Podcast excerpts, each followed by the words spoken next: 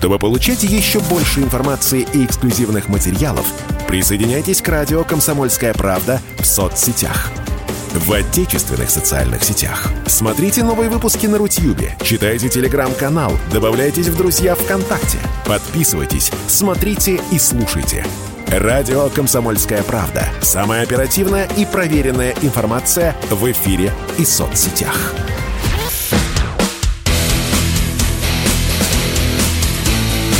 Программа с непримиримой позицией. Утренний Мордан. И снова здравствуйте, и снова в эфире радио «Комсомольская правда». Я Сергей Мордан. Трансляция идет на YouTube-канале «Мордан Эфир». Это резервный наш канал, поэтому если вы на какое-то время выпали из жизни, подписывайтесь на него. Если вдруг смотрите трансляцию, тогда не забывайте нажимать кнопку «Нравится», чтобы он вам выпадал и завтра в рекомендациях. Соответственно, трансляция идет в телеграм-канале «Мордан». Также вы можете писать свои сообщения по единому номеру во все мессенджеры 8 967 200 ровно 9702. К нам присоединяйтесь присоединяется депутат Государственной Думы, член Комитета по обороне, генерал-лейтенант запаса Андрей Гурулев. Андрей Викторович, здрасте. Здравствуйте. Спасибо, что присоединились. Я, знаете, с чего хотел бы начать? Э, ну, не знаю, вот насколько это ловко вам будет обсуждать э, вашего коллегу-депутата и плюс э, главу оборонного комитета а господина Картополова. Он вчера сделал несколько комментариев, ну, таких поразивших мое неискушенное воображение. А вот э, генерал в отставке Картополов э, заявил, что у российских войск, находящихся на Украине, практически нет потерь. Вот вы как боевой генерал, скажите мне, пожалуйста, а как это может быть? Идет ожесточенная фронтовая операция. Это как это нет потерь? Ну, Картополов не в отставке, а в запасе. В запасе, да, извините. Это первое. Второе. Э, мне элементарно просто про него говорить по той простой причине, что мы очень большое количество времени прослужили вместе. Угу. Третье, исходя из того, он говорит о том, что потери минимизированы, исходя из того, что сменилась полностью тактика и оперативное применение наших войск на Украине. Если раньше это были глубокие рейды, где войска проходили сотни километров в сутки, захватывая или определяя те или иные рубежи, на которые надо выйти, то сейчас идет, первое, самое главное, планомерное огневое поражение противника, которое заключается в ударах авиации, ракетных войск, артиллерии, войск РХБЗ, а также сухопутных войск по противнику. И после того, как противник полностью подавлен или уничтожен на тех или иных рубежах, уже люди продвигаются, исходя из того, из э, той местности, которая уже огнем пройдена, включая инженерно-саперные части, которые идут впереди, проводят разминирование, поэтому потери сведены к минимуму. Второй момент – это умение маскироваться и укрыться от средств разведки и средств поражения противника. Угу. Три – это налаженная на сегодня контрбатарейная борьба и уничтожение основных огневых средств противника. Если вы заметили, то в информационном пространстве ну, практически исчезла тема ударов по нашим войскам или по территориям, которые сейчас проходит российская армия, точкой У. То есть практически все пусковые установки, они уже в ходе боевых действий утилизированы. Те гаубицы, хваленые три топора или М777 американские, которые были поставлены современными радарами, американскими, которые, ну, в принципе, довольно-таки современными, здесь ничего надо отдать должное. Угу. И они э, ведут разведку наших ствольных, ствольной артиллерии до 18 километров, реактивной артиллерии до 24 километров. Тем не менее, с ними нашли способ бороться. У нас неплохо работают сейчас войска радиоэлектронной борьбы, которые очень точно и своевременно засекают позиции артиллерии противника, и особенно радар, потому что радар, который поставлен, он не пассивный, он активный. Угу. Его вполне можно вычислить и разведать средствами РЭП. И после этого наносятся удары, и потихонечку все это дело вышибается, то есть минимизируется огневое воздействие по нашим войскам. К сожалению, не получается. Не то, что не получается, не всегда удается, я неправильно выразился, э, на данном этапе минимизировать обстрелы жилых кварталов, но они спонтанные. То есть это мобильные группы, которые, я извиняюсь, просто где-то выскочили. Угу. И поражение по жилым домам, потому что прекрасно понимают, что с той стороны ответки не будет. И точно так же убежали. Но тем не менее, разведка работает, причем она в полном объеме, и космическая, и агентурная, и воздушная, и спецназ, и войсковая. И это дает свои результаты. Поэтому Андрей Валерьевич и, в принципе, вполне обоснованно сказал о том, что потери сейчас сведены к минимуму. Вообще без потерь на войне не бывает. Угу. На то она и война. Но тем не менее, по сравнению с первым периодом спецоперации, это, конечно, вообще практически ничего. Хотя для нас каждая жизнь крайне важна. И любой командующий или командир, который принимает решение на операцию любой, он четко должен считать, определять и понимать, как минимизировать в край минимизировать те потери, которые могут возникнуть, возникнуть в ходе проведения операции или боя. А как вы думаете, вообще вот э, пока идут боевые действия, а нужно ли вообще говорить э, о потерях? Вот вы, Но... как, вы, вы как человек э, там, с опытом там, участия в войне, вы во второй чеченской участвовали. Вот, то есть нужно ли вот эта вот открытость э, перед обществом, как нам э, объясняют, или там, ну, это глупость, это нерационально, это бессмысленно, это вводить людей в психоз и так далее, и так далее. Не надо людей вводить в психоз, надо рассказывать о подвиге наших воинов. Угу. И человек отдал жизнь за Родину, он же не просто отдал жизнь, значит, он ее защищал. Этого не надо стесняться, надо этим гордиться тем, что люди, наши люди, россияне, борясь с коричневой чумой, к сожалению, в нынешнее время, эту жизнь за эту борьбу с этой чумой отдали. И самое главное, надо говорить о том, что успех российских войск есть.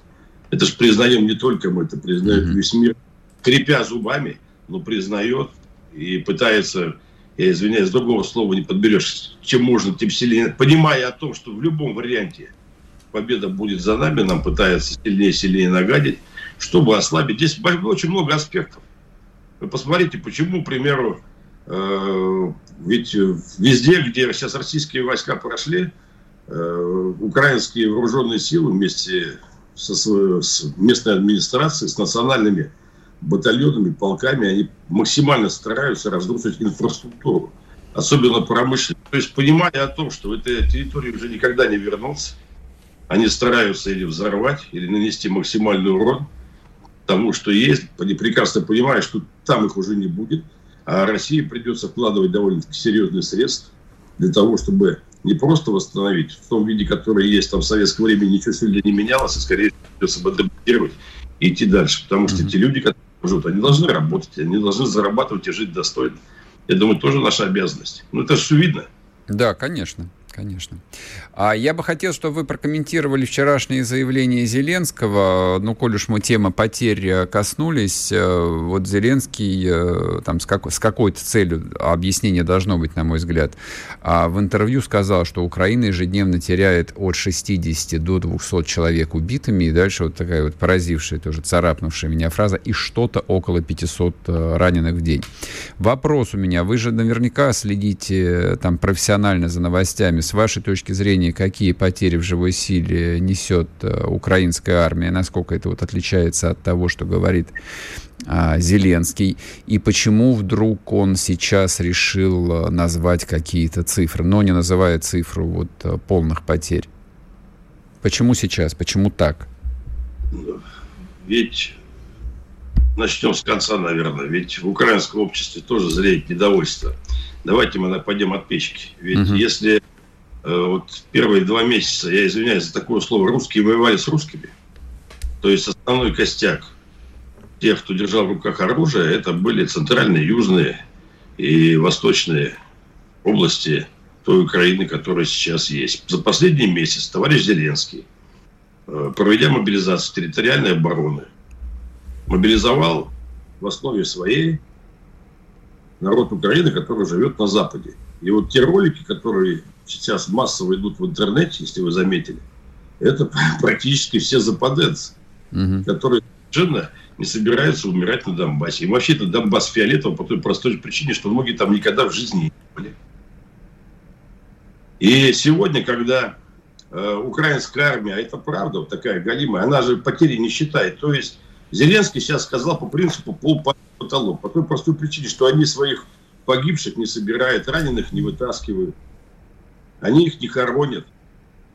Ну, это все же есть. Они массово валяются на поле боя, и, к сожалению, сейчас приходится нашим войскам совместно с народной милицией Донецка и Луганска этими похоронными делами заниматься. Причем предельно понятно, что хоронят в, брат, ну, в общих могилах, и там никто не занимается там идентификацией угу. тех, кто погиб. И ведь а, правда-то в том, что э, родственники-то не могут понять, где их там дети, сыновья, мужья, братья. Угу. Этого же не существует. И, естественно, идет недовольство. Как бы там ни было там при поддержке, все, есть поддержка у Зеленского, приличная. Но сейчас вот это не просто зерно сомнений, а уже вал сомнений, который накатил на, на украинский народ, который прекрасно понимает, что одно дело слушать э, обнюханного Арестовича там или подалека, и второе дело понимать, что их близкие люди, они исчезли просто, они был, всплыл. Угу. И никто вопрос ответить, куда он делся, не в состоянии. Это раз, а второе, ведь это то, что мы знаем. А сколько, я извиняюсь, там прикопано в воронках, там, в этих в посадках, ну и так mm-hmm. далее. И сколько мы их будем собирать, а или соберем ли мы. Спорткп.ру О спорте, как о жизни.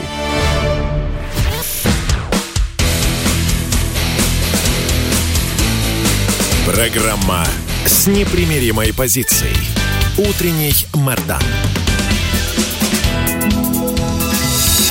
И снова здравствуйте, и снова в эфире радио «Комсомольская правда». Я Сергей Мордан. Мы разговариваем с Андреем Гурулевым, депутатом Государственной Думы, генерал-лейтенантом запаса. Андрей Викторович, еще раз здрасте. Я вас на полслоя прервал. Вы начали говорить о том, что почему вот сейчас Зеленский вдруг решил так аккуратненько тему потерь а, значит, коснуться. А как вы думаете, а, ну вот по вашим профессиональным оценкам, сколько они с начала боевых действий э, потеряли людей? ранеными, убитыми. Ну, сколько выбыло из украинской армии? Погибшими не менее 30 тысяч, но а, по опыту боевых действий погибших всегда умножьте на 3 на 4. Угу, и, угу. То, есть порядка, то есть порядка 150 тысяч э, это вот э, выбито из личного состава украинской армии?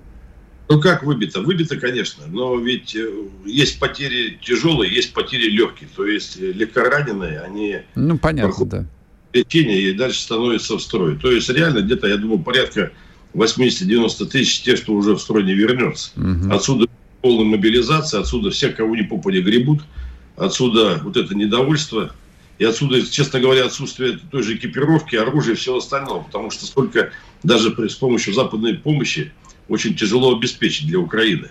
Это же прекрасно видно. Когда говорят, что там вот с Максимом воюют, но Максим это далеко не самый плохой наверное, пулемет. И даже в нынешнее время, несмотря на его почтенный возраст, это довольно-таки серьезное и грозное оружие. А все остальное, то, что им там дают, начиная с этих винтовок М14, ну, это далеко не лучший вариант. Вот. Мы уже говорили про эти джавелины, лавы, те, которые...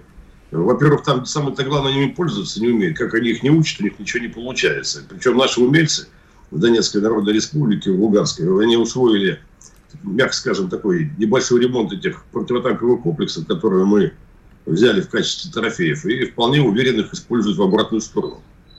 Вот. То же самое касаемо э, то, что они сейчас говорят, там, вот мы там поставили гаубицы, поставили то, поставили это, но давайте откровенно скажем, что на серьезной технике у них сидят наемники, угу. те же противо э, контрбатарейные радары, которые идут э, на борьбу, а те расчеты, которые они в том числе готовили не на территории Украины, для тех же э, натовских гаубиц, они периодически вышиваются, и восполнить э, потери расчетов э, подготовленным личным составом крайне затруднительно. Отсюда и почему мы сейчас и говорили, что они постоянно подходят под наше огневое воздействие, потихонечку уничтожаются. Не так все просто, как кажется. В том числе сейчас, если вы заметили, все-таки огневое поражение мы наносим на всю глубину территории Украины. Это касается Львова и Карпат. Буквально вчера был удар по туннелю. Мы mm-hmm. знаем я думаю, что он будет не один, потому что туннель довольно-таки серьезное э, такое сооружение, которое э, одной ракетой не разрушишь. То есть пока его там mm-hmm. до конца не что практически прекратить железнодорожное сообщение, довольно-таки важное, где поставляется практически половина того оружия, которое идет сейчас с запада на Украину. То есть потихоньку все идет, и ведь э, одномоментно все не бывает. Андрей Викторович, ну вот, коль вы коснулись э, экипировки украинской армии, меня слушатели в комментариях просят задать вопрос. Ну, с Украиной все понятно, а почему в России не прекращаются сборы на коптеры, на броники, вот на все вот это? Что ж такое-то? Вроде готовились к, к войне неминучей, 8 лет, э, там и мы с вами в том числе на Первом канале обсуждали эту тему, а оказалось, что вот нету принципиальных важных вещей вещей. Как же так-то? Ну, я думаю, что за это время уже выводы сделаны. И насколько а связь у меня прямая есть практически с каждой группировкой, которая сейчас выполняет задачи спецоперации. Угу. Выводы и насыщение, в том числе беспилотными летательными аппаратами, войск началось. Сказать, угу. что их там более чем предостаточно, было бы, наверное, навязчиво. Это было бы неправда.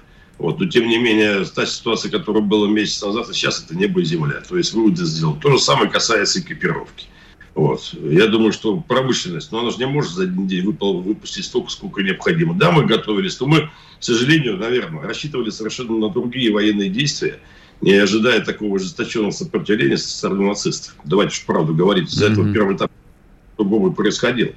Вот. А на данном этапе, сейчас, когда задача промышленности поставлена, когда это держит на личном контроле наш верховный главнокомандующий, я думаю, что в ближайшее время мы все эти изъяны, изъяны, которые у нас есть, это тоже надо признавать, мы исправим и войдем в нормальное русло.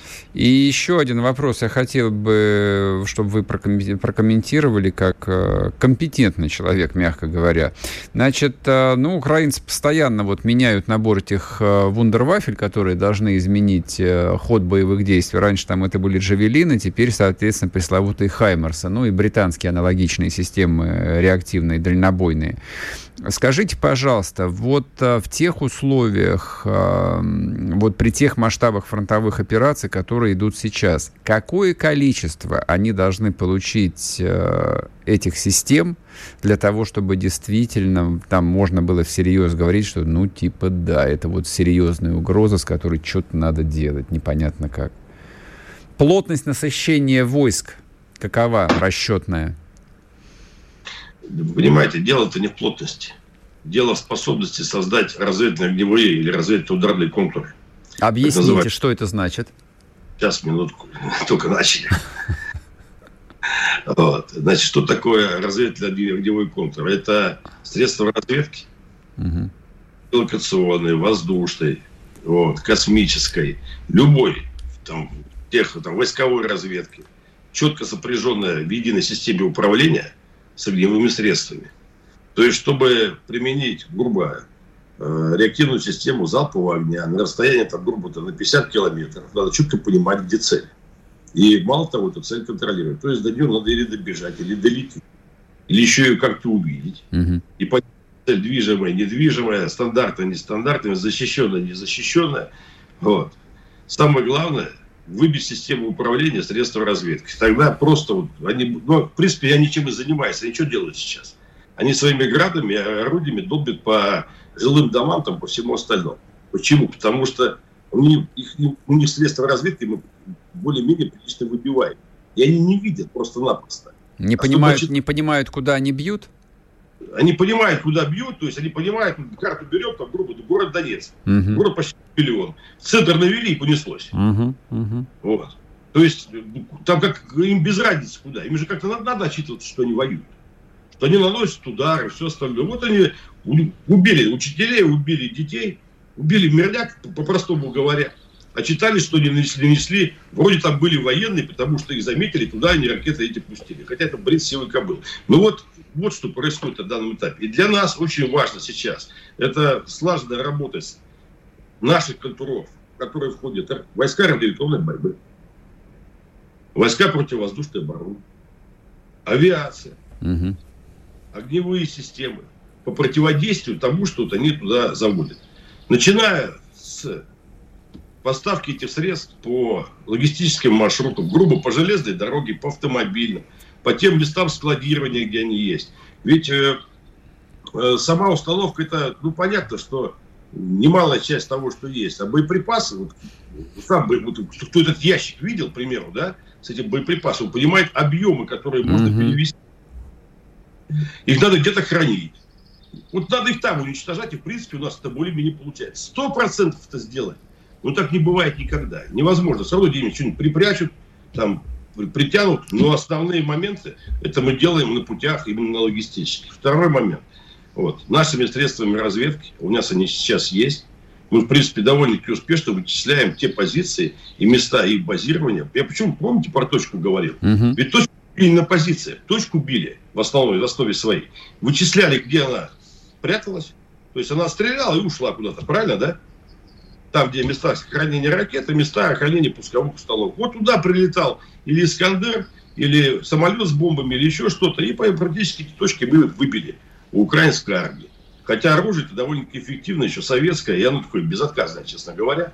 Вот. И сейчас этой проблемы не существует. То же будет самое будет с теми поставками вооружения. Если вы думаете, что там американцы, англичане поставят что-то такое великое, чего, что типа вот лучше нашего, да я вас умоляю, совершенно. Нашему смерчу, к примеру, вообще равных нет в мире.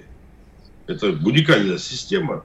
Вот. И я думаю, что им еще до этого плясать и плясать. Угу. И на и промыслами для того, чтобы они это дело поставили своим вооруженным силам. А Поэтому почему, почему они им а, не поставят просто дополнительные смерчи, которых там ну, на складах хранения в Европе ну, должно быть, по идее, нет? Нету нет там ничего. Было бы уже поставили. Вот сейчас что происходит? Давайте посмотрим на вещи реально. Почему появились американские, там, ну, натовские группы, там, итальянские, там, чешские, э, американские гаубицы? Да потому что то советское оружие, которое оставалось на складах стран Восточной mm-hmm. Европы, оно практически кончилось. Мы его за три месяца перемололи. Сейчас даже те танки, которые Польша 72-ки отдала, а у них они первых модификаций. И ну, я не, не завидую тем экипажам, которые за эти танки сядут, потому что у них броневая защита, она крайне слабая угу. на сегодняшний день против тех противотанковых средств, которые имеются у нас на вооружении. Это вот как ну, у нас принято, ну, в, в обиходе военных не принято, а у штатских принято это вот э, мясо на войну, да? Вот это вот будет мясо на войну. Понятно. Которое будет понятно. гореть, взрываться. Вот, причем с элементарного. Его, ну, лоб, наверное, нет, бог-то точно пробьет по той простой причине, что они без активной защиты. Угу. У них нет ни пассивной, ни активной, вообще никакой. Андрей Викторович, голод... спасибо. Это Спасибо. на 50 годов. Поэтому Понял. посмотрим. Чтобы получать еще больше информации и эксклюзивных материалов, присоединяйтесь к радио «Комсомольская правда» в соцсетях. В отечественных социальных сетях. Смотрите новые выпуски на Рутьюбе, читайте телеграм-канал, добавляйтесь в друзья ВКонтакте, подписывайтесь, смотрите и слушайте. Радио «Комсомольская правда». Самая оперативная и проверенная информация в эфире и соцсетях.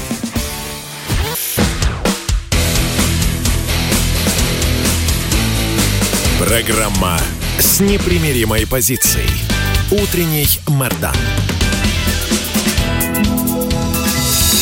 И снова здравствуйте, и снова в эфире радио «Комсомольская правда». Я Сергей Мордан. К нам присоединяется Владислав Шурыгин, военный эксперт, член сборского клуба. Владислав, привет тебе. Да, приветствую. А можешь нам объяснить э, вот добрым русским людям, все беспокоимся по поводу вот Хаймарсов и по поводу этих британских реактивных РСЗО, ну вот вроде бы в предыдущей части генерал Гурулев нам объяснил, ну так э, популярно, что как бы это не решение всех проблем наличия реактивной системы, но тем не менее, а, как бы, ну, американцы тоже не дураки, решение обсуждалось на самом высоком уровне, о нем три раза говорил лично президент США, то есть э, они тоже, видимо, рассматривают это как очень важный такой элемент э, украинского конфликта, который то ли может затормозить наше наступление, то ли вообще внести перелом. Твое мнение? Ну, я в этом случае полностью соглашусь с Гурулевым, что это не вундерваффе.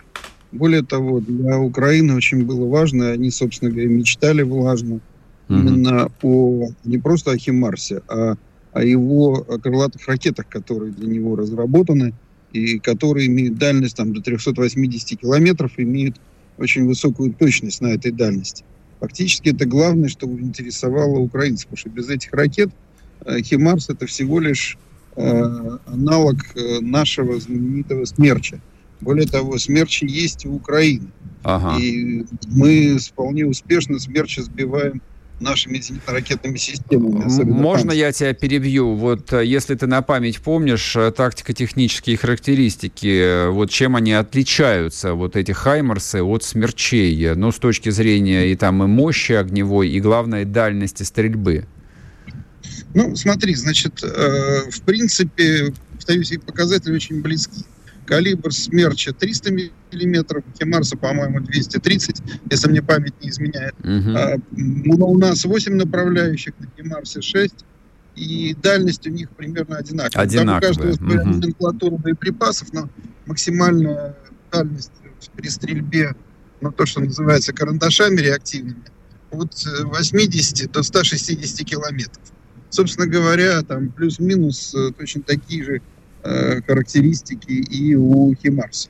Поэтому какого-то вундервафа здесь нет. Во-вторых, появление там 10 или даже там 20 этих комплексов, оно то есть, не решит задачи от слова совсем. Безусловно, это продлит э, войну, как и вообще поставка любого оружия. Mm-hmm. сейчас мы уже видим, что вот этот эфемизм воевать до последнего украинца, э, он начинает приобретать уже какие-то такие э, чудовищно зомбические варианты, когда, знаешь, вот использование украинских зомби для того, чтобы воевать с Россией, оно э, уже как бы выходит за рамки, даже не то, что там какой-то морали, а за рамки логики. Потому что появление этих 20 систем, оно выдается Украиной как за некую перемогу, которая вообще все решит. И, конечно, это на какое-то время оболванит украинское население, но за это оно заплатит сотнями убитых. Слушай, ну вот а у тебя не возникает ощущение, что американцы сами, ну хотя будучи, в общем, мягко говоря, серьезной страной обладающей действительно большой э, и э, там профессионально подготовленной армией, как-то впали вот тоже в эту украинскую блуду, то есть слишком много пиара, слишком много разговоров, то есть вот мы Хаймарса дадим, мы Хаймарса не дадим, а вот мы дадим, но не такие, и вдруг выясняется, что это пресловутый Хаймарс, типичное наше низкопоклонство перед Западом, это тот же самый э, смерч. Ну, понимаешь, для американцев это ведь тоже пиар-история прежде всего. С одной стороны, им надо показывать, по крайней мере, Байдену э, показывать, что он за все силы борется за Украину, и что он все время раздвигает рамки возможного. Но, как бы сказать, эти рамки уже фактически выбрали все, что только они могли им дать такого, что не вызвало бы уже прямой конфликт с нами.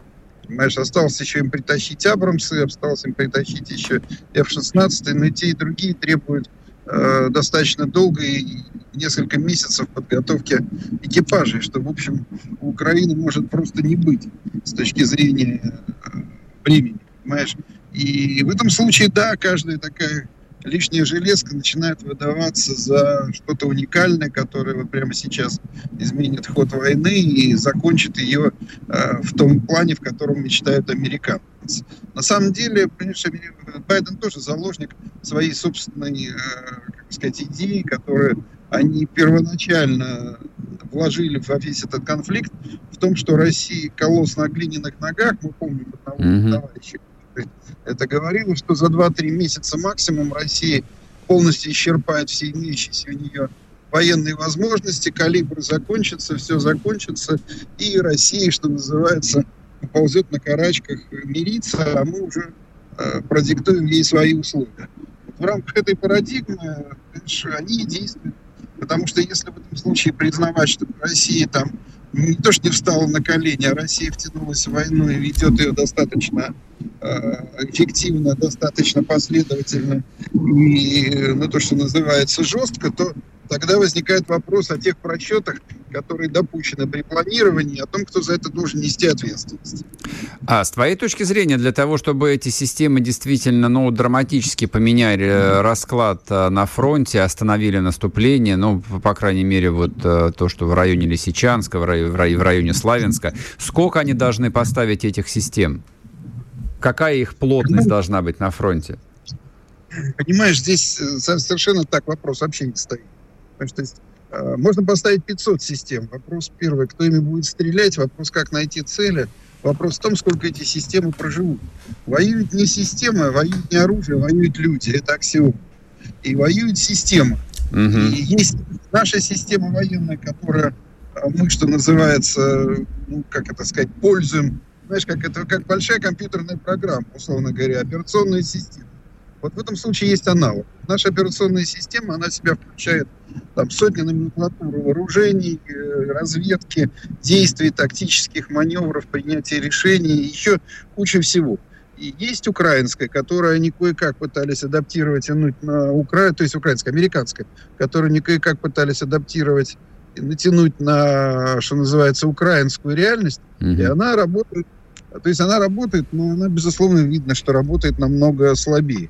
Поэтому, чтобы ты в эту систему такого не засунул, оно не изменит ход войны. Оно ее может продлить, оно может увеличить количество жертв, но чтобы, скажем, что-то системно поменялось, нужно, чтобы каждую неделю там где-то в тылах э, у Украины появлялась новая полноценная бригада, вооруженная по последнему слову техники, этих бригад надо за несколько месяцев накопить в таком объеме, чтобы можно было действительно начать какое-то контрнаступление и попытаться как-то что-то делать. Вот э, такой системы сейчас нет. То есть фактически речь идет о том, а, чтобы просто вот э, затянуть э, конфликт, они выигрывают там неделю за неделей, месяц за месяцем, если я правильно понимаю логику их. То есть никто не, стро... никто не строит иллюзий, что украинская армия сможет победить российскую. Нет, таких иллюзий уже точно ни у кого нет. Но как бы главный момент, надо понимать, что они с этой иллюзией начинали. Они вступали в войну с, с этой иллюзией, в смысле, что они смогут э, как бы утомить и измотать э, российскую армию до такого состояния, что они будут, в общем, как бы диктовать свои условия. Вот еще какой вопрос. Вчера показывали Арестович по всем каналам, э, который общался вот э, с Фейгиным, и так вот пробросил о том, что вот, а если бы у нас э, была там парочка свежих бригад, хорошо вооруженных, то все бы это изменилось. А, и у меня вдруг мелькнула мысль, что такая вот эта дымовая завеса, вот, проброс для того, чтобы мы там поверили в то, что, в общем, все, враг разгромлен, а вдруг они действительно там где-то на территории Польши и форсированно готовят эти свежие бригады. Но вот а, еще сразу вопрос тебе задам. А вот в этих роликах, которые удивительно в большом количестве появляются в сети, где люди, говорящие на украинской мове, вот именно такого западноукраинского типа, говорят, что ничего нет, мы сдаемся в плен, а русских-то нету, а где части из центральной и восточной Украины, куда они исчезли все вдруг? Ну, понимаешь, э, я думаю, что на этот вопрос окончательно может ответить только разведка, поэтому uh-huh. я не, как, нет такого ура-патриотизма и алармизма, что, знаешь, все разгромлено и все плохо. Угу. Я понимаю, что, по крайней мере, пока мы нигде не наблюдаем наличие таких э, мощных резервов. Потому что их очень сложно скрыть э, в современных условиях. При этом надо понимать, что большинство бригад, которые так или иначе считаются боевыми, они давным-давно воюют. Ни одна из них не исчезла с фронта, ни одна из них никуда не пропала. Просто потери, которые они несут, уже настолько огромны, что Э, пополнять их можно только вот за счет всяких вот этих резервистов западных областей, не с очень западных, но mm-hmm. их просто, что называется, вычерпывают и отправляют туда. Поэтому я в этом случае не скажу тебе, нет, это вообще невозможно. Но, по крайней мере, пока точно у нас нет таких данных о подготовке таких вот каких-то тайных армий за границей. И последний э, вопрос, э, коротко там за 30 секунд ответь, пожалуйста. Вот э, хорошо, мобилизация они проводят. Сколько нужно по хорошему времени, чтобы вчерашних мобилизованных превратить в солдат? Ну, по-хорошему нужно не меньше трех месяцев. Понятно. Но у них нет вообще такой системы подготовки. Угу. Они, это называется, мобилизуют и сходу отправляют их на фронт. Понятно. А там научитесь стрелять из автомата, называется. Кто выживет, станет да, солдатом. Да, если сразу не убьют. Спасибо большое. Владислав Шурыгин был с нами, военный эксперт, член сборского клуба. Сейчас уйдем на короткий перерыв на новости. У нас еще одна часть впереди. Не уходите, вернемся. Чтобы получать еще больше информации и эксклюзивных материалов, присоединяйтесь к радио «Комсомольская правда» в соцсетях в отечественных социальных сетях. Смотрите новые выпуски на Рутьюбе, читайте телеграм-канал, добавляйтесь в друзья ВКонтакте, подписывайтесь, смотрите и слушайте. Радио «Комсомольская правда». Самая оперативная и проверенная информация в эфире и соцсетях.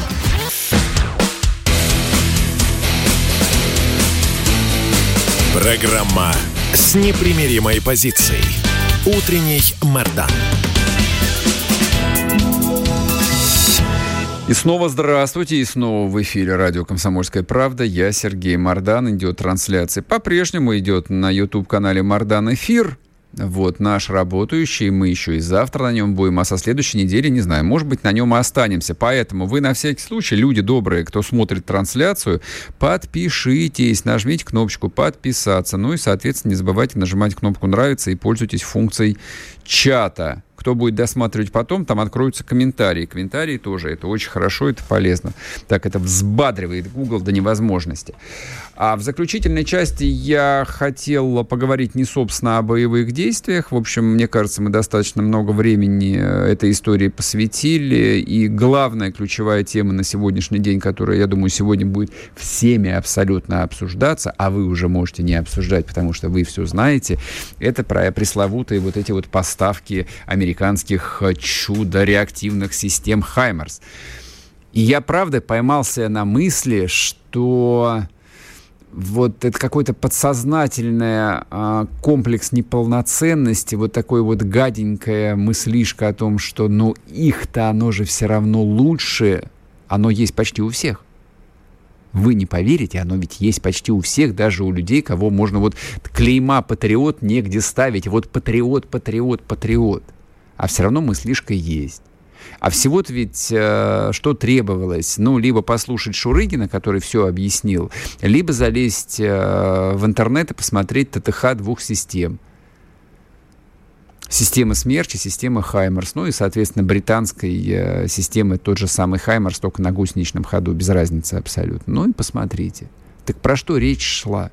Про какую вундервафлю, которая должна будет э, вот в представлении э, там Зеленского, Арестовича и прочих говорящих голов переломить ход войны. Про что речь-то? Вы, вы что людям хотите продать? Вранье на вранье, постоянно вранье на вранье, что лично меня ужасает каждый день, что вот сейчас стратегия той страны в конфликте настолько кристально ясна, она настолько является людоедской, что дух захватывает от цинизма. Украину никому не жалко. Вот до такой степени не жалко, что, по-моему, вот еще чуть-чуть, еще чуть-чуть, буквально месячишка пройдет, и они перестанут даже ритуальные фразы говорить про то, что мы навсегда с народом демократическим, они перестанут даже это произносить. Просто будут сухие сводки, сухие комментарии. Мы не дадим России победить, мы должны измотать противника, мы ведем еще там 16 пакетов санкций и так далее, и так далее, и так далее. Но Украина в классическом варианте, как будто на дворе 16 век, рассматривается просто как территория конфликта. Да, как земля войны как земля войны, на которой в очередной раз сталкиваются, ну, в XVI веке сталкивались две региональные восточные сверхдержавы, Речь Посполитая и Московское царство, а в 21 веке сталкиваются, ну, соответственно, сверхдержава, которая, в общем, имеет претензии называть себя единственной, Соединенные Штаты Америки и Россия, которая отказывается от статуса не сверхдержавы. То есть на глобальный статус, в общем, мы там не претендуем пока что. Хотя Россия очевидным образом играет как глобальный игрок. Но соглашаться на ту роль, которая нам была очерчена в 91 году, нет, Россия не готова. А, многие с этим не согласны. Многие считают это неважным. Многие действительно за 30 лет э, приняли вот эту вот э, очень примитивную, очень скудную, на мой взгляд, скудную и примитивную модель э, пацифизма. Вы легко там найдете э, вот ее основные постулаты, как оно формулируется. Если совсем коротко, то оно звучит так. Война — это всегда, безусловно, плохо. Война всегда плохо. Любая война плохо говорят люди. вот просто отказываясь от э, всей истории человечества, просто отказывая человечеству вот в его там уникальной судьбе, отказывая, отказывая всем цивилизациям в их судьбе. Вот люди, которые произносят такие фантастического размера блага глупости, они, они потрясающие. У меня такое ощущение, что они в школу вообще не ходили, ни одной книжки не прочитали. Но много достаточно людей, которые на этом стоят и не сворачивают. Которые готовы даже претерпеть за это. А я коротко хотел бы сказать про Юрия Шевчука, и группу ДДТ. Ну, во-первых, потому что это действительно фигура очень важная в современной русской культуре. Там это человек, э, музыкант там важный вот э, для моей собственной биографии. Там, да, я переживаю за музыканта Юру, что он не на нашей стороне. Хотя, с другой стороны, э, врать-то, русские рокеры не могут быть на другой стороне. Вся история русского рока за последние 40 лет, я сейчас быстро закончу, не волнуйтесь, она вот про то, чтобы показывать фигу власти, она про то, чтобы быть против власти. Им, по большому счету, все равно, там, как эта власть выглядит. Она советская, антисоветская, без разницы. Просто вот вне а, этого противостояния они просто теряют свою жизненную силу. А тут, славьте, Господи, в кои-то веки появился повод, чтобы быть против. Ну вот они против войны. Вот ДДТ против войны. Многие мои товарищи и коллеги э, то, тоже сочувственно относятся э, к Шевчуку и говорят, да как же так, он же ездил в Чечню, он ездил на войну, он пел для солдат. Да, пел. Но, во-первых, друзья мои, то, что было 20 лет э, назад, не является пожизненной индульгенцией. Люди меняются. Но Шевчук и тогда пел, потому что он и ту войну считал категорически несправедливой. Он жалел, конечно, русских солдатиков. Вот, но он считал, что им там нечего делать, что Россия должна оттуда уйти, а я вот никогда не считал, что Россия оттуда должна уйти. Россия вообще ниоткуда не должна уходить, где она есть. И если она есть по Кавказскому хребту, она там на века, на, на тысячелетия должна остаться. Если Россия была по Карпатам, она и должна и быть по Карпатам. Граница России, историческая Россия, должна быть по Карпатам. Я так думаю. Вот, собственно, и в этом а, несовпадение. Многие люди менее известные, ну и лишенные, на самом деле лишенные всякого собственного мнения и просто ищущие чужого мнения – вот, кто-то просто говорит, а вот, типа, я как Шевчук, я там за Шевчука, или там я как Борис Гребенщиков, там. Да что вы ориентируетесь на сильно пожилых людей с разрушенным алкоголем организмом? Вы про себя-то подумайте, да скажите, а почему вы против этого, или а почему вы за? Вот я могу сказать, почему я за. Я могу объяснить любому, почему я поддерживаю, почему я считаю эту войну справедливой справедливой, важное слово вообще в русской культуре. Слово «справедливость» э, является самым важным принципиально. И это слово использовалось э, до 17 года, после 17 года, после 91 года. То есть все пытались про справедливость. И при царском режиме, и при советской власти все пытались э, вот объяснить, что это либо справедливо, либо несправедливо. Война должна быть справедливой. Вот для русского культурного типа очень важно, всегда было очень важно, чтобы война была справедливой. Иначе народ ее не принимает. Шла ли речь о темных так называемых крестьянских массах, либо речь шла о продвинутом пролетариате – либо речь шла о позднем Советском Союзе, либо тем более э, о том, что возникло на руинах Советского Союза. Важно. Вот, да, и я считаю, что это война справедливая, это восстановление справедливости. То, что случилось с моей родиной в 91 году, это было несправедливо. Нам пришлось принять это поражение в 91 году. Да, пришлось принять. Некоторые забыли про то, что это поражение, некоторые убедили себя в том, что нет, это не поражение, это естественный исторический процесс, и вообще любая нормальная европейская страна должна быть маленькой и уютненькой.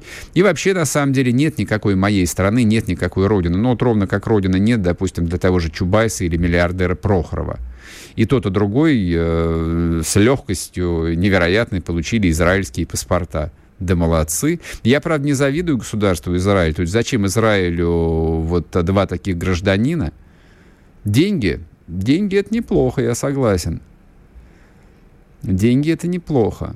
Но как бы они же дали гражданство двум э, уродам, двум упырям двум, професси... двум профессиональным предателям. Ну, точнее, не двум, они э, паспорта дают многим подобным персонажам. Это просто два символа. Один, собственно, символ ельцинской политики, вообще ельцинской России.